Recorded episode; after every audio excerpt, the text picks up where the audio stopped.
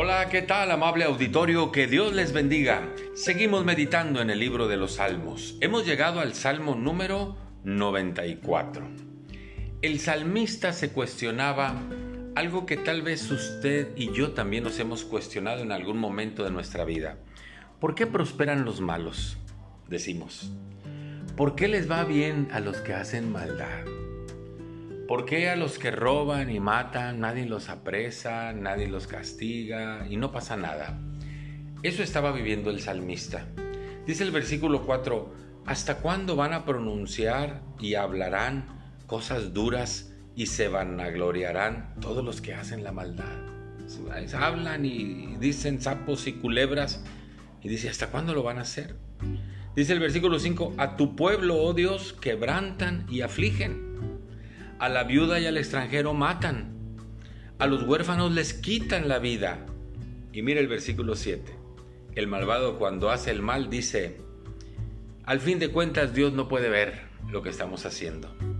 Al fin de cuentas Dios no puede entender lo que estamos haciendo.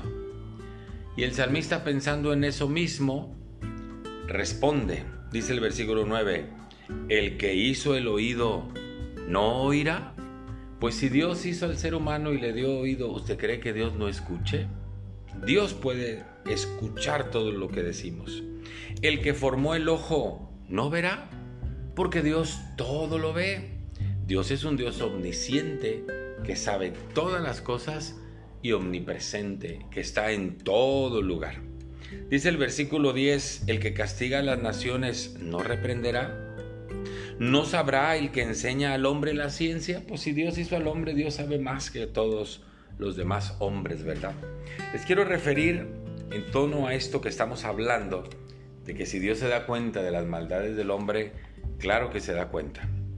Les quiero referir a Gálatas capítulo 6. Dice el versículo 7, no se engañen, Dios no puede ser burlado, pues todo lo que el hombre siembra, eso es lo que va a cosechar.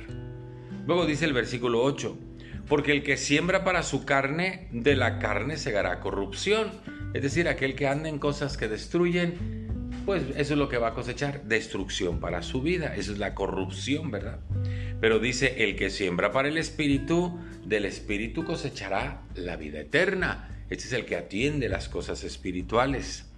Y termina con la exhortación en el versículo 9 de Gálatas 6 diciendo, no nos cansemos pues de hacer el bien, porque a su tiempo cosecharemos si no desmayamos. Eso de la venganza contra el malo, déjeselo a Dios. Pongámonos a hacer lo que nos corresponde y Dios nos ha de bendecir.